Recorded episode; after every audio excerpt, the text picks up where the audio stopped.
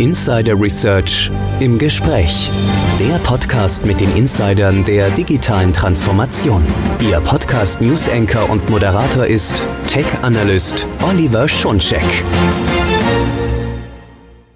Hallo und herzlich willkommen zu unserer neuen Ausgabe von Insider Research im Gespräch, der Podcast mit den Insidern der digitalen Transformation. Mein Name ist Oliver Schoncheck, ich bin News Analyst bei Insider Research. In diesem Podcast geht es um nichts Geringeres als die größten Herausforderungen der Digitalisierung. Aber damit lassen wir sie nicht allein, sondern es gibt auch Tipps, wie diese Herausforderungen sich meistern lassen. Zum Hintergrund, warum sprechen wir darüber? In Deutschlands Unternehmen wächst die Sorge, den Anschluss an ihre digitalen Wettbewerber zu verlieren. So der Digitalverband Bitkom ein paar aktuelle Zahlen. 60 Prozent der Unternehmen sieht aktuell Wettbewerber voraus, die frühzeitig auf die Digitalisierung gesetzt haben. Das ist ein Spitzenwert. Vor einem Jahr sahen das erst 52 Prozent der Unternehmen so und vor fünf Jahren waren es sogar erst 37 Prozent. Wie aber kann man bei der Digitalisierung schneller und erfolgreicher vorankommen? Wie lassen sich diese ganzen Herausforderungen lösen? Darüber spreche ich nun mit Clemens Kretschmer. Er ist Head of Sales and Business Development bei der LeverX. Hallo, Herr Kretschmer. Wunderschönen guten Tag, Herr Schotschek. Hallo, schön, Sie wieder im Podcast zu haben. Wir hatten ja schon mal das Vergnügen und das war wirklich ein Vergnügen. Und das ist auch gut, wenn man so einen erfahrenen Experten, so einen echten Insider wie sich wie sie hat für ein Thema, wie es äh, kaum größer sein könnte. Denn die Herausforderungen der Digitalisierung sind nicht nur groß, sondern sie sind sehr, sehr vielfältig. Und ich habe gerade eine Umfrage zitiert, dass die Unternehmen im deutschsprachigen Raum tatsächlich viele Herausforderungen sehen, wenn es um die digitale Transformation geht. Vielleicht aus Ihrer Sicht, welche Themen der Digitalisierung beschäftigen denn die Unternehmen ganz besonders in Deutschland oder im Dachraum? Ja, vielen Dank für die Frage. Also ich kann nur, ich bin selber ein leidenschaftlicher Podcaster, Podcast-Hörer auch und freue mich immer, wenn ich äh, Geschichten oder Erlebnisse, Ergebnisse aus der Praxis hören kann. Und ich möchte auch heute den Schwerpunkt drauf legen, den Hörern, Ihren Hörern, unseren Hörern viele praxisnahe Erfahrungen eben mitzuteilen. Zu Ihrer Frage, ähm, was, was heutzutage wirklich viele, viele äh, CIOs, CFOs äh, beschäftigt, ist wirklich im Rahmen der Digitalisierung, ähm, wo geht die Reise in der Zukunft hin? Und man muss eins sehen, es gibt momentan so viele Störfeuer, die es eigentlich, ich bin jetzt 36 Jahre in der Branche, die hat es noch nie vorgegeben. Ob das die Pandemie war, ob das jetzt neue Kriege wiederum sind, äh, Entwicklungen, die keiner voraussehen konnte. Und das macht das Unternehmen und speziell CIOs oder CFOs, COOs sehr, sehr schwer, ihre Strategien ähm, zu planen, äh, auch umzusetzen und effektiv zu machen, weil ständig neue Störfeuer rechts und links hineinkommen, die ähm, insbesondere die Supply Chain eines Fertigungsunternehmens extrem beeinflussen, weil halt äh, die Kosten extrem steigen, das haben im Energiesektor gesehen, weil Zulieferer komplett ausfallen, weil Transportwege geblockt sind, ja, von meist von Asien nach Europa oder, oder vice versa. Und auf all das müssen sich die Kunden einstellen. Und da helfen wir als Lever X mit unseren Erfahrungen, weil wir ja global tätig sind, sehr gut. Wir beraten Firmen in den USA, in Zentralasien, aber auch in, in Europa. Und das äh, finden unsere Kunden extrem positiv. Und da muss ich sagen, das finde ich auch immer sehr gut. Wir sprechen zwar speziell äh, auch für Unternehmen im deutschsprachigen Raum, äh, die uns ja hier hören. Aber ganz toll finde ich es, wenn man eben Erfahrung hat von vielen Märkten. Zum einen, weil das ja nun niemals isoliert ist. Wir haben kein deutsches, kein Dach-Internet. Wir haben aber auch keine äh, rein deutsche äh, Digitalisierung, sondern es spielt natürlich alles zusammen. Sie haben die Lieferkette genannt. Es muss alles ineinander greifen und die Märkte beeinflussen sich natürlich. Und umso besser ist es, wenn man jemanden wie Sie hat, der dann sagen kann, ich habe die Erfahrung Erfahrungen gemacht, das ist in den USA, das in Asien, das ist Australien, Neuseeland und äh, hier spielt das mit Afrika rein und wie hängt das alles zusammen? Sie haben gesagt, wir haben Störfeuer wie noch nie. Äh, Kosten explodieren, Thema Energie, es sind äh, geopolitische Krisen, es sind Kriege. Es sind äh, aber auch äh, Themen, dass die Unternehmen durch die Fülle auf einmal neuer äh, Technologien, aber natürlich auch neuer Cyberbedrohungen gar nicht mehr wissen, welchen Weg gehe ich denn? Gehe ich in die Cloud? Gehe ich doch nicht in die Cloud? Ich brauche die Cloud, aber wie stelle ich das an? Also ganz viele Punkte und man muss, und das ist, glaube ich, auch eins der ganz wichtigen äh, Begriffe, ganz wichtigen Entwicklungen, resilient sein. Das äh, musste man schon immer als Unternehmer, musste schon immer widerstandsfähig sein.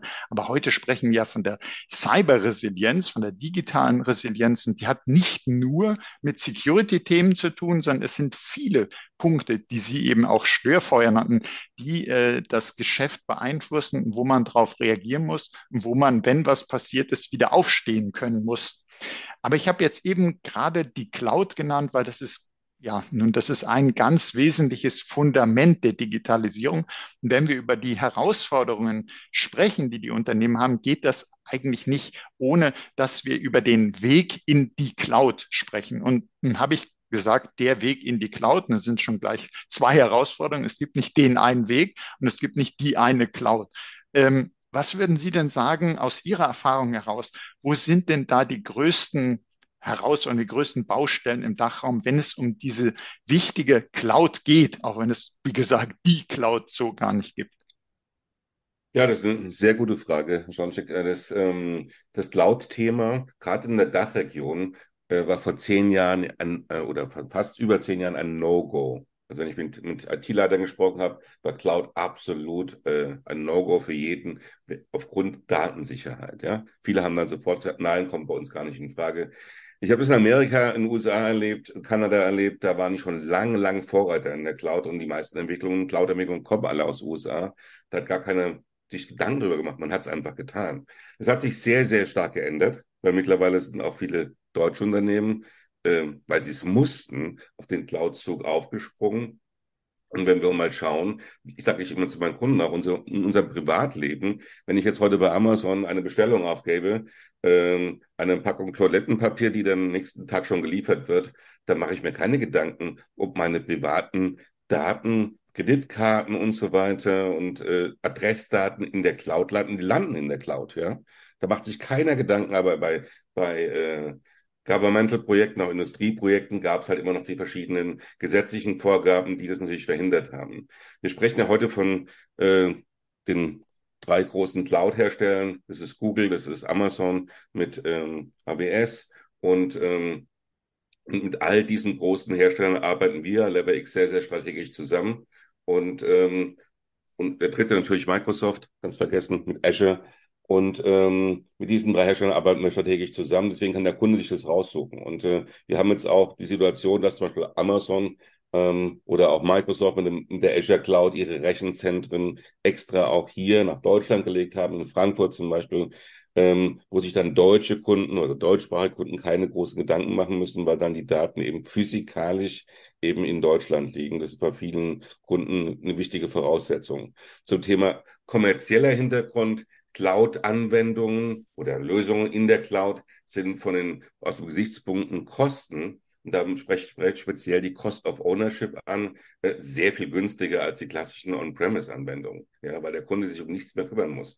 Das ist ein hervorragendes Rechenzentrum mit guten Antwortzeiten, die unter zwei Sekunden liegen für die Anwender. Er muss sich nicht mehr um Datensicherung Gedanken machen, er muss sich nicht mehr um Infrastruktur Gedanken machen. All das machen die, die Cloud-Anbieter mit ihren modernen Rechenzentren und das ist ein Riesennutzen. Und auch unser größter Softwarehersteller SAP äh, hat sich jetzt ja auch komplett der Cloud verschrieben, hat damals schon die Concur-Software gekauft, die cloud-basierend ist und äh, hat das strategische Ziel auch vom Vorstand, immer mehr, mehr, mehr ihre Anwendungen auf die Cloud zu legen. Und das ist ein ganz wichtiger Trend. Und wenn, wer den nicht mitgeht, der wird wohl so nicht mehr da sein in den nächsten Jahren. Deswegen sind sehr viele Firmen jetzt mitgegangen. Mhm. Und äh, wenn man wirklich äh, schaut und sagt, äh, Cloud, ich kann mich dem nicht versperren. Klar, äh, wir haben immer, Sie haben es auch gesagt, wir haben gerade im deutschsprachigen Raum gesagt, aus Datenschutzgründen lieber nicht. Äh, man muss auch natürlich für den Datenschutz und die Datensicherheit in der Cloud äh, sorgen, aber deshalb kann man diese gesamte Technologie, die es ja ist, äh, nicht einfach beiseite schieben, weil es nicht mehr geht und weil es auch gar keinen Sinn macht, dass jeder sein eigenes Süppchen kocht. Kaum jemand hat, wenn ich bei Süppchen bleibe, äh, genug Spitzenköchinnen und Köche äh, in der eigenen Küche drin. Man kann sein eigenes Süppchen gar nicht mehr so kochen. Man muss sozusagen äh, die gemeinsamen äh, Möglichkeiten äh, für die IT suchen. Das äh, spart, das wissen wir alle, spart Aufwände. Es ist aber letztendlich, wenn es gut gemacht ist, auch sicherer, weil man das eben einfach auch das konzentrieren kann, muss aber natürlich richtig und gut gemacht sein, klar.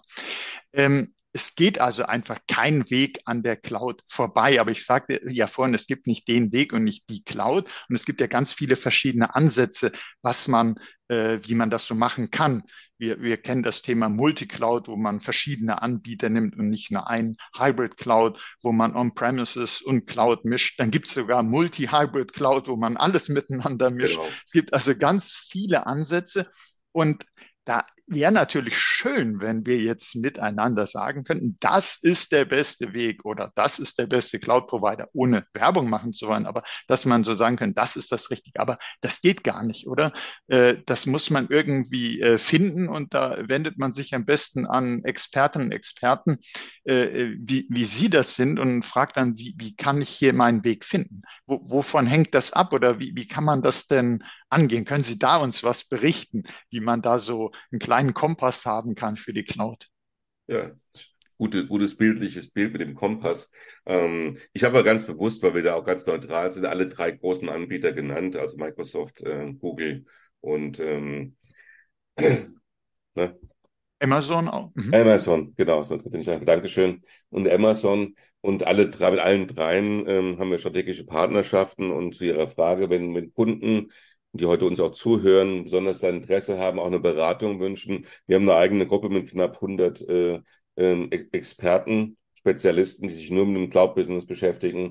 Und was wir in der Regel machen, wir mit unseren Kunden, wenn sie Beratung wünschen, das tun wir auch, ähm, werden in der Regel Workshops aufgesetzt, gehen ein oder zwei Tage, wo man mit der IT-Abteilung, teilweise auch Fachabteilungsvertretern des Kunden sich zusammensetzt, mal eine S-Ist-Betrachtung macht, was ist denn heute da und eine To-Be-Betrachtung, wo möchte ich morgen hin?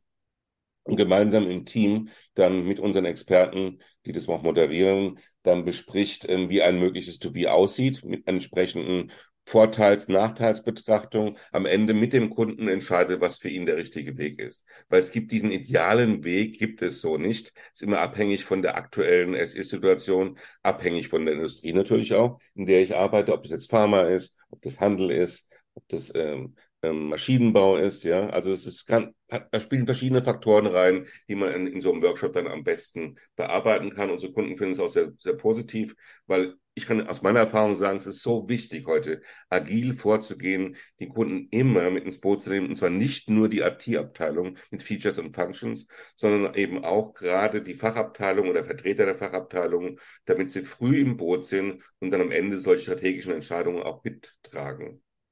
Mhm. Also das finde ich auch nochmal ganz wichtig, dass Sie sagen, nicht nur mit der IT-Abteilung darüber sprechen, gerade die Fachbereiche mit ins Boot holen, weil wenn man so die verschiedenen Cloud-Provider äh, anschaut, dann ist ja eine, es gibt viele Unterschiede im Detail, aber ein Unterschied ist auch ganz klar bei den Anwendungen, wo die verschiedenen Stärken liegen. Jeder bietet irgendwo schon was, aber es gibt äh, Stärken bei den verschiedenen Providern. Und wenn zum Beispiel der Fachbereich sagt, ja, also so im Bereich Data Analytics, Data Lake, KI, da haben wir viel vor, dann ist ja nochmal ein Unterschied, als wenn ich eben so ein Feld nicht bestellen möchte in Zukunft und dann ist ganz wichtig, dass man eben nicht nur die IT fragt, sondern auch die, und dies äh, tut mir leid, wenn ich das so sage, liebe ITlerinnen und ITler, wenn es es geht eigentlich um die, die das tatsächlich nutzen wollen, weil die IT ist in dem Falle ist, äh, ist für das Enablement zuständig, macht das möglich. Es geht ja nicht darum, IT zu betreiben, sondern es ja, geht darum, Geschäfte zu machen. Interne Service Provider, genau. Genau. Genau. Jetzt haben Sie vorhin schon gesagt, äh, auch äh, unser größter äh, Softwareanbieter überhaupt, die SAP, ähm, hat sich ja auch ganz der Cloud verschrieben. Und dementsprechend steht ja für viele Unternehmen sowieso, Unternehmen, die SAP-Anwenderunternehmen sind, sowieso der Weg in die Cloud an. Also S4HANA-Migration als Stichwort. Äh, und da denke ich, haben Sie auch ganz, ganz viel Erfahrung in, in dem Umfeld. Was können Sie denn sagen, wo stehen denn die Dachunternehmen hier als ein ganz zentrales, wichtiges Beispiel für den Weg in die Cloud? Ja, das ist ein, ein sehr guter Punkt. Ich war jetzt gerade vor drei Wochen in Bremen bei der DSAG-Konferenz, der größte deutsche äh, Anwendervereinigung, deutschsprachige Anwendervereinigung aller SAP-Kunden aus Deutschland, Österreich und Schweiz. Über 5000 Kunden waren vor Ort. Und ähm, da wurde unter anderem auch diese Frage diskutiert, wo stehen wir denn heute, was die S4-Migration anbelangt. Und es war sehr überraschend, dass immer noch 70 Prozent aller deutschsprachigen SAP-Kunden noch nicht mal angefangen haben mit der S4-Migration. Und es ist ähm, langsam Zeit, ja. Wurde auch immer wieder eindringlich gesagt, weil es gibt kein Unternehmen, was das ohne Beratungsleistung durchführt. Ähm, gibt ja verschiedene Ansätze für solche Migrationen, den Greenfield-Ansatz, den Brownfield-Ansatz. Und ähm, so viele Berater gibt es gar nicht mehr, die dann einsteigen können. Deswegen kann ich auch allen unseren Hörern nur empfehlen, wirklich schnell zu starten. Wir selber als LeverX unterstützen Kunden auch bei der S4-Migration, haben da äh, S4HANA-Migration, wir haben da eigene Expertenteams, auch industriespezifisch, die wir dann, die unsere Kunden dann auch begleiten auf diesem Weg.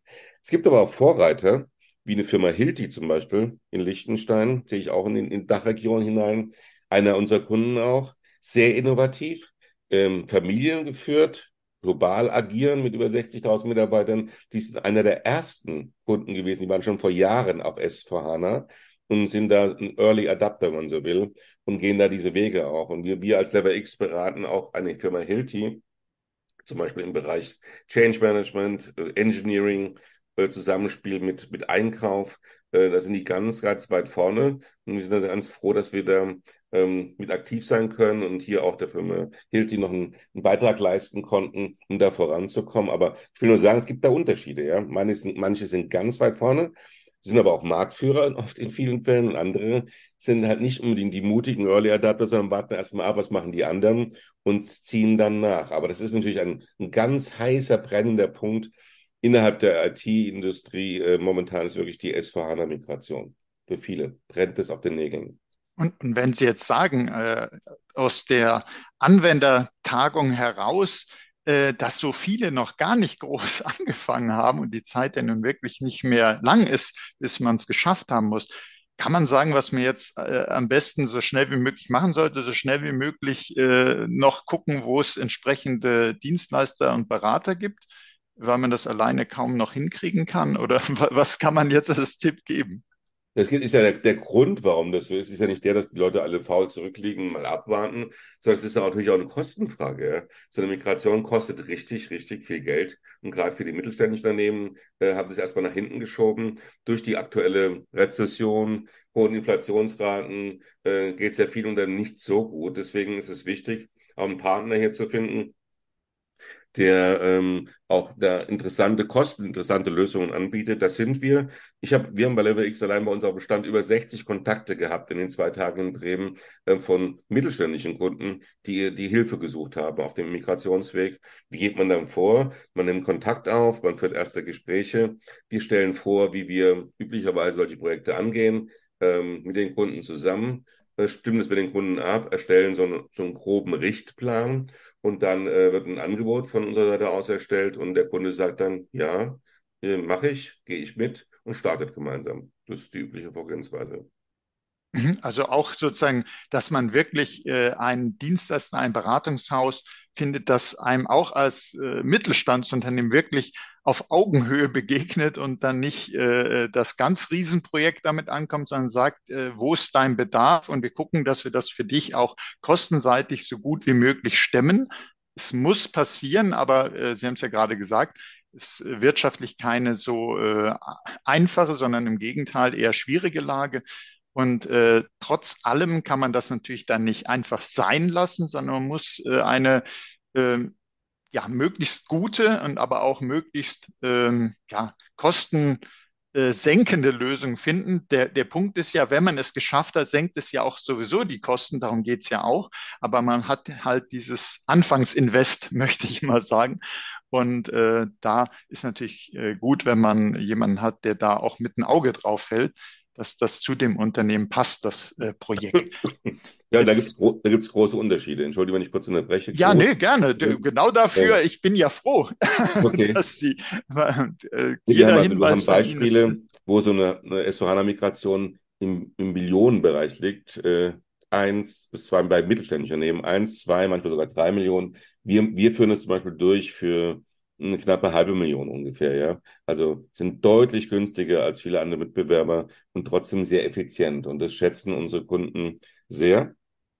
Und wie machen wir das? Wir sind jetzt keine Zauberer, sondern wir arbeiten hier mit Nearshore-Konzept bei LeverX.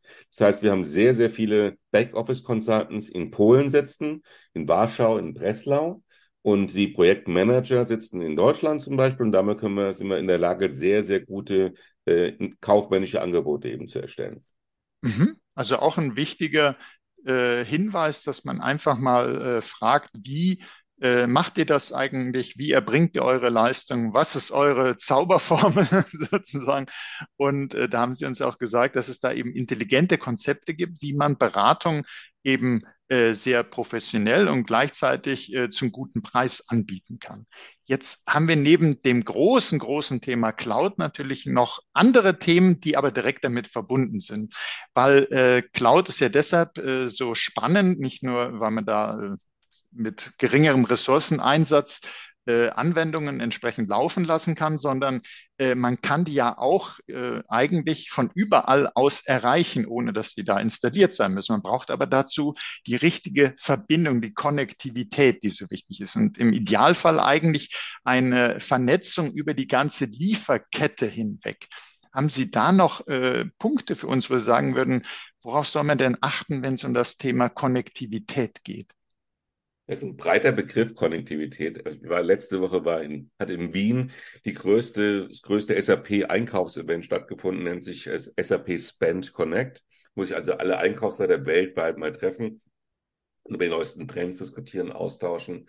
Und ich war jetzt die zwei Tage auch dort. Es war interessant, zuzuhören, wo die Trends hingehen, dass zum Beispiel auch die Supply Chain mit dem klassischen Procurement immer mehr zusammenwächst. Ja, nicht nur SAP, sondern auch der Markt macht das so, weil man kann es nicht mal so ganz klassisch trennen. Früher hat man Supply Chain, Logistik in eine Ecke gesteckt und Einkauf in die andere Ecke, aber das ist so nicht mehr der Fall. Das zu Ihrer Frage Konnektivität. Das ist so ein klassisches Beispiel, wo dann Einkauf und Logistik ganz, ganz eng zusammenspielen. Und ähm, man ein Beispiel geben, wenn Sie heute äh, ein Produkt entwickeln als Unternehmen und haben eine Produktentwicklungsabteilung, in der Regel eine Ingenieurabteilung, die an verschiedenen äh, Konzepten für neue Produktvarianten oder Produkte arbeiten, ähm, dann stimmen die sich schon in der Entwicklungsphase ähm, mit dem Einkauf ab. Das ist zum Thema Konnektivität, um mhm. erstmal zu prüfen, okay, wenn wir so ein Produkt herausbringen, was kosten die Rohstoffe, was kosten die Materialien, was würde uns das am Ende kosten und sind wir dann überhaupt äh, attraktiv genug, um das auf den Markt zu bringen? Ja, und der Einkauf prüft dann zum Beispiel auch äh, mögliche, mögliche Zulieferer ab. Stimmt die Qualität? Ähm, wie schnell können die liefern? Haben wir entsprechend ähm, interessante Lieferalternativen und, und, und. Das findet alles im Vorfeld statt, bevor ein Produkt überhaupt mal in, in, die, in die Marktreife reinkommt, schon in der Entwicklungsphase. Und das ist wirklich in allen Branchen, das, über Markenartikler sprechen, Lebensmittel sprechen, Maschinenbauer sprechen. Also das ist sehr, sehr industrieübergreifend. Diesen Trend habe ich jetzt wirklich da auf der Messe auch gesehen. Und da bietet zum Beispiel auch eine SAP entsprechend gute Lösungen an, die diese Integration dann auch ähm, der einzelnen Abteilungen, Produktentwicklung, Einkauf, Logistik, eben wunderbar anbietet. Und wir als LeverX haben da auch ein extrem hohes Know-how und beraten unsere Unternehmen, unsere Kunden äh, in diesem Bereich auch. Zum Beispiel eine Firma Hilti, die ich angesprochen habe, die macht genau das, ja. Mhm. Also das heißt wirklich, dass man bei Konnektivität alle Ebenen betrachten sollte. Es gibt einerseits natürlich die technische Konnektivität, es gibt die der Prozesse, wo man sagen muss, Fachbereiche, die früher sich schon hin und wieder mal ausgetauscht haben, aber doch so auf gut Deutsch erstmal so ihr Ding gemacht haben, dass die ja. viel früher jetzt äh, schon zusammenarbeiten. Und das eben die dritte Komponente neben den Prozessen, die Menschen, dass man sich wirklich, äh, dass es gemeinsam äh, darum geht, meinetwegen ähm, äh, Teile optimal zu beschaffen, dass da aber nicht jeder so ein bisschen vor sich hin macht, sondern die Prozesse und die Menschen verknüpft werden und zusätzlich gerade auch zum Beispiel durch die Cloud, durch äh, Integration von Anwendungen, auch die verschiedenen Applikationen zusammenspielen, wenn man die nicht sowieso auf einer Plattform hat, wo die integriert sind. Das muss eben auf allen Ebenen zusammenspielen und eben in den Unternehmen und über die Unternehmen hinweg eben in die Lieferkette rein. Und jetzt weiß ich, dass bald das Level X Innovation Forum 2023 stattfindet, äh, wo ich hoffe, dass Sie uns auch so ein klein bisschen was dazu erzählen können. Und ich habe mir die Agenda angeschaut und da gibt es etwas, das möchte ich gerade mal zitieren, Create Transparent, Resilient and Sustainable Supply Chains. Da haben wir also wieder die Lieferkette, wo aber drei Dinge sozusagen mit verknüpft werden. Transparent, Resilient and Sustainable.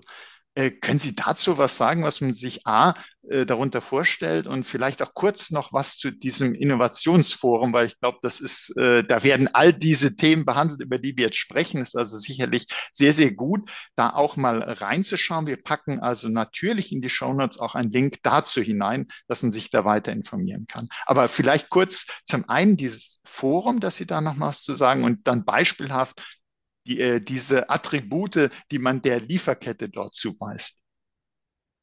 Ja, Sie sind erstaunlich gut informiert, Herr Schoncheck. ja, ich habe vorher, ich fand das total interessant, dass ich mir gedacht habe, Mensch, da gibt es ein Forum, da habe ich doch mal ja. äh, auf die Agenda geschaut, ja.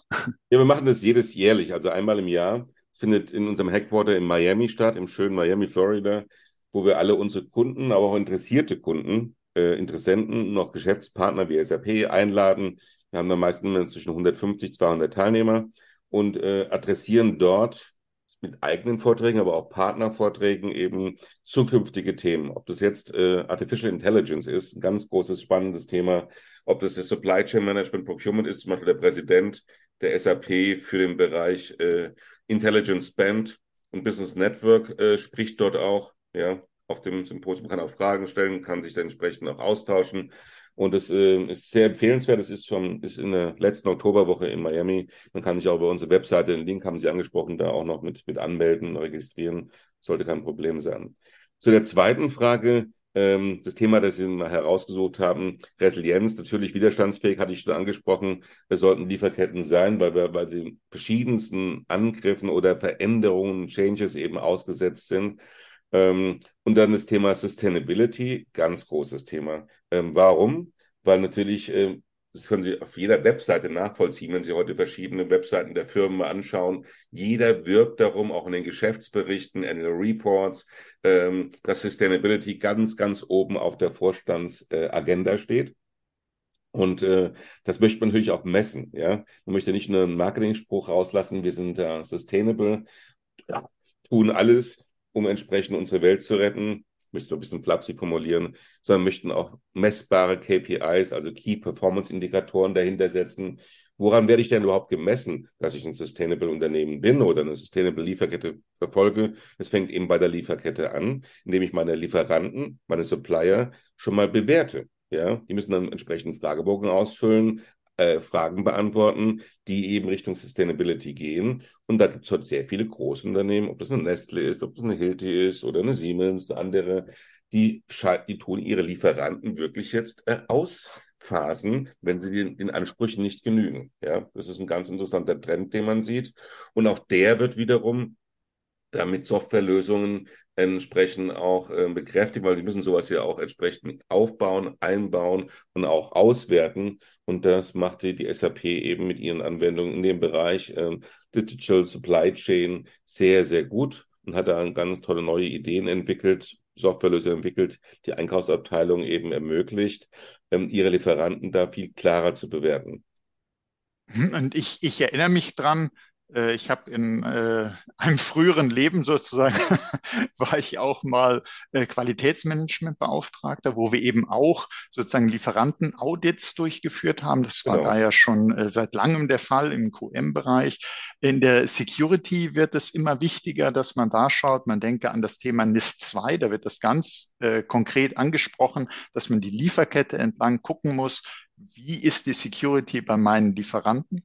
Beim Datenschutz muss es sein, wenn ich zum Beispiel einen Cloud-Provider nutze, muss ich wissen, wie ist bei dem als mein Lieferant, als mein Dienstleister, was macht der? Und natürlich eben auch bei Nachhaltigkeit, weil wenn äh, man macht ja so einen Absolut. Gesamtfußabdruck sozusagen eines Produktes und der setzt sich eben aus der ganzen Lieferkette zusammen, alles, was da geschieht und nicht nur sozusagen das Endprodukt, die Veredelung, was ist da los, äh, CO2 und so weiter, sondern das Ganze wird betrachtet und muss betrachtet werden.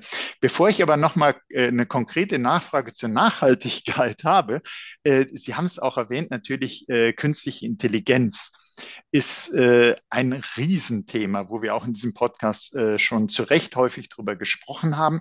Das ist aber auch natürlich ein Thema auf dem Innovation Forum, haben Sie auch gesagt. Und da gibt es einen, ich habe noch so einen Agendapunkt rausgegriffen. Ist AI our friend or enemy? Wird da die Frage gestellt. und jetzt wäre es natürlich äh, so, wenn ich schon jemanden wie Sie hier im Podcast habe, wie würden Sie denn sagen? Äh, Freund oder Feind? Beides? Wie würden Sie das äh, einordnen?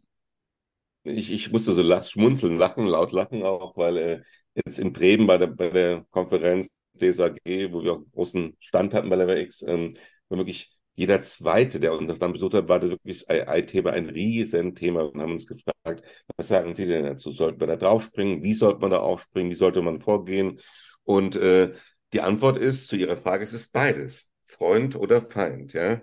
Äh, Fakt ist, es wird sehr viel darüber gesprochen. Man sollte genau bewerten oder genauer hinschauen.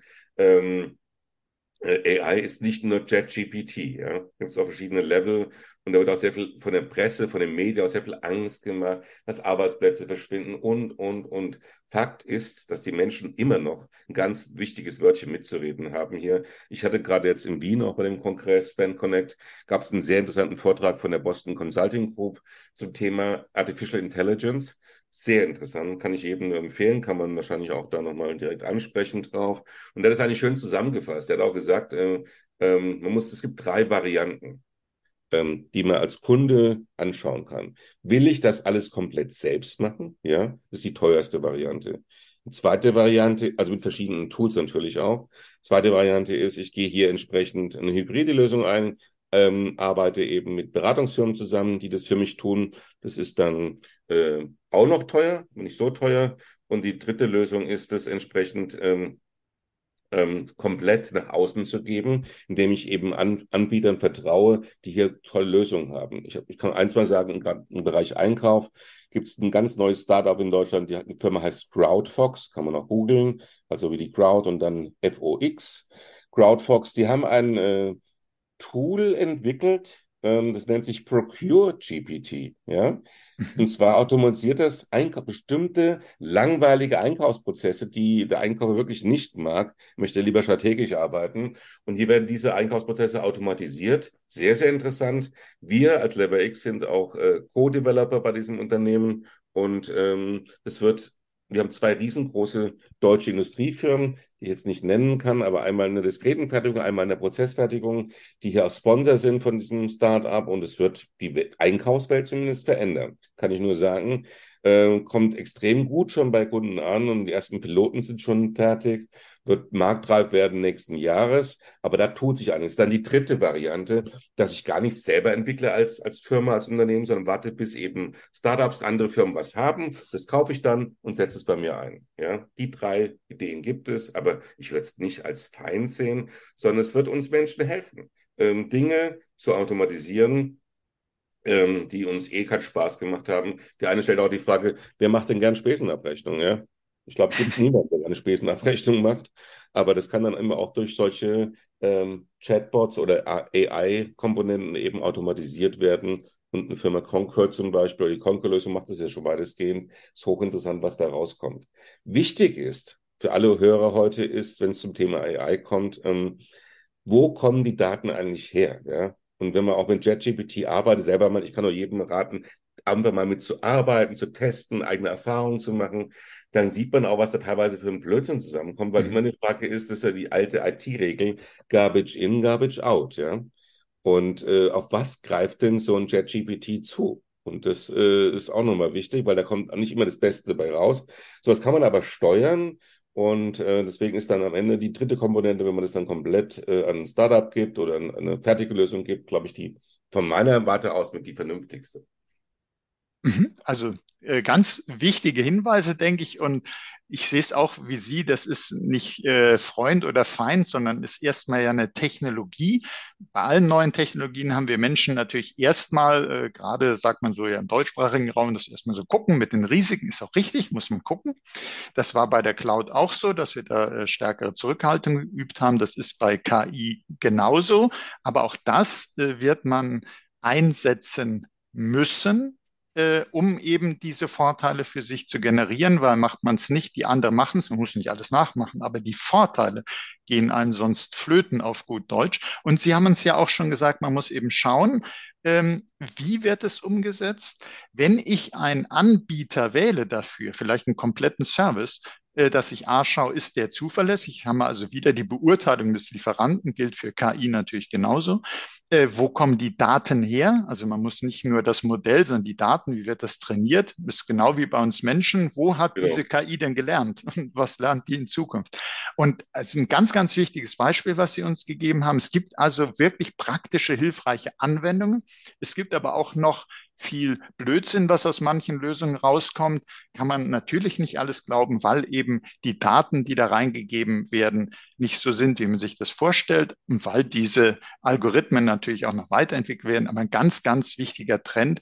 Und deshalb haben wir das auch schon ein paar Mal von verschiedenen Seiten hier im Podcast beleuchtet. Und ich bin sehr, sehr froh, dass wir uns das auch nochmal bestätigen, äh, dass das auch da zum Beispiel im Bereich Einkauf so eine große Rolle spielen wird. Nochmal ganz kurz äh, zur Nachhaltigkeit zurück, nochmal eine konkrete Lösung hinterfragt. Und zwar, ich habe mich auf unser Gespräch etwas vorbereitet und ich habe gesehen, es gibt mhm. da äh, die Lösung Integrated Product Lifecycle Management on S4 HANA.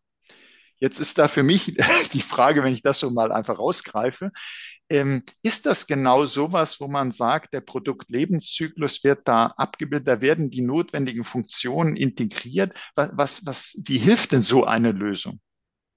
Das ist genau die Lösung, die ich vorhin angesprochen habe, ähm, Herr Schoncheck, wo, wo man von der Produktentwicklung, von einem Engineering-Abteilung über den Einkauf, über die marktreife Vertrieb dann entsprechend ähm, den Markt ähm, angeht, ja, und diese, diese Integration aller dieser früheren Inseln in einen gemeinsamen Prozess ist eine ganz wichtige Komponente und hilft natürlich, ähm, ähm, Marktanforderungen schneller zu bedienen und auch bei der Produktentwicklung ähm, eben schon von vornherein festzustellen, ähm, welche Komponenten brauche ich denn für die Produktfertigung hinterher, kann ich die äh, günstig beschaffen und was für ein ungefährer Preis kommt dabei raus. Kann zum Beispiel auch rauskommen im Worst-Case-Szenario, ein tolles Produkt, aber die Komponenten, die dazugehören zur Fertigung, sind so teuer, dass es sich nicht lohnt, das auf den Markt zu bringen ja? und damit ausgefasst wird. Das kommt schon auch mal vor. Eine ganz wichtige Komponente, weil Sie vorhin auch den Menschen angesprochen haben, deswegen wollte ich das nochmal an der Stelle anbringen, die wir gesammelt haben, wir als Level X durch verschiedene Projekte, ob es S4HANA ist, ob es Artificial Intelligence ist, ob es Cloud-Projekte sind, Supply Chain und Einkauf ist die Menschenkomponente. Also ich spreche mal Change Management an. Warum ist die wichtig? Weil die Menschen, die sind auch sehr, heute sehr viel mündiger und müssen möglichst früh immer in die Projekte eingebunden sein. Wir haben dann haben da mehrere Top Change Management Experten, die dann in so einem Projekt parallel zu dem eigentlichen Projekt Change Management Komponenten betreiben. Äh, führt zu folgenden Faktoren. Reduzierung des Widerstands bei den Mitarbeitern, weil die gibt es Leute, auch bei Key-Usern, die sich komplett gegen ein Projekt sträuben. Ja. Vermeidung von Verwirrung, Vorbeugung von Frustration der Anwender, auch Antizipation, Förderung von Verständnis für Veränderungen ist ganz, ganz alles menschliche Komponenten. Ja. Und das stellt natürlich auch den Projekterfolg sicher und am Ende auch die Erhöhung der Mitarbeiterzufriedenheit und Bindung und damit ist damit auch eine Sicherstellung des Projekterfolges eben gewährleistet. Und ähm, wir bieten diese Komponenten immer an. Ich habe gerade vorhin gesagt, äh, bei, bei Bayersdorf, bei TESA, bei Hilti, bei anderen. Und die äh, Firmen sind extrem positiv mit dieser Erfahrung. Und es ist ungefähr ein Aufwand von fünf Tagen pro Monat, die so ein Change Manager in einem Projekt mit drin hat, aber ganz, ganz hilfreich, um so ein Projekt auch zum Erfolg zu führen. Weil einfach die Kommunikation, die Partizipation der, der Teilnehmer, aber auch das Coaching eines Projektleiters damit drin sind. Ja. Und das kann ich nur noch mal bestätigen, dass es, dass es extrem wichtig ist, für alle Hörer sowas im Hinterkopf zu behalten. Wir bieten auch hierfür ein Webinar an am 26. Oktober Den Link stellen wir gerne beim, nach dem Podcast zur Verfügung. Das Webinar heißt Erfolgreich durch Projektherausforderungen navigieren. Erkenntnisse aus langjähriger Change Management Erfahrung. Kann ich jedem nur nahelegen. Das klingt super spannend und wir haben jetzt äh, gelernt, dass man Nachhaltigkeit nicht nur ins Design, ins Produktdesign mit reinbaut, sondern zu, nenne ich es mal Nachhaltigkeit, weil Design eben immer auch der Mensch dazu gehört. Es bringt nichts, ja. wenn ich das nur so einplane und sage so, das äh, und habe aber zum Beispiel vergessen, dass es äh, bei uns Menschen gegen gewisse Punkte Veränderungen oder so Widerstände geben kann. Man muss eben alle mitnehmen, sonst hilft auch die beste Designidee nichts weil es muss ja immer noch umgesetzt werden. Und wenn man da auf Widerstände trifft, dann wird das auch nicht so gut laufen. Jetzt kommt so zum Schluss noch so die Masterfrage. und zwar haben wir noch eine Masterfrage. ja, genau. Noch eine. Ja, und zwar deshalb, wir haben ja jetzt verschiedene Punkte angesprochen. Denken wir an die Cloud, denken wir an AI, denken wir eben an Nachhaltigkeit, um nur Beispiele zu nennen, Lieferkette, ein anderes.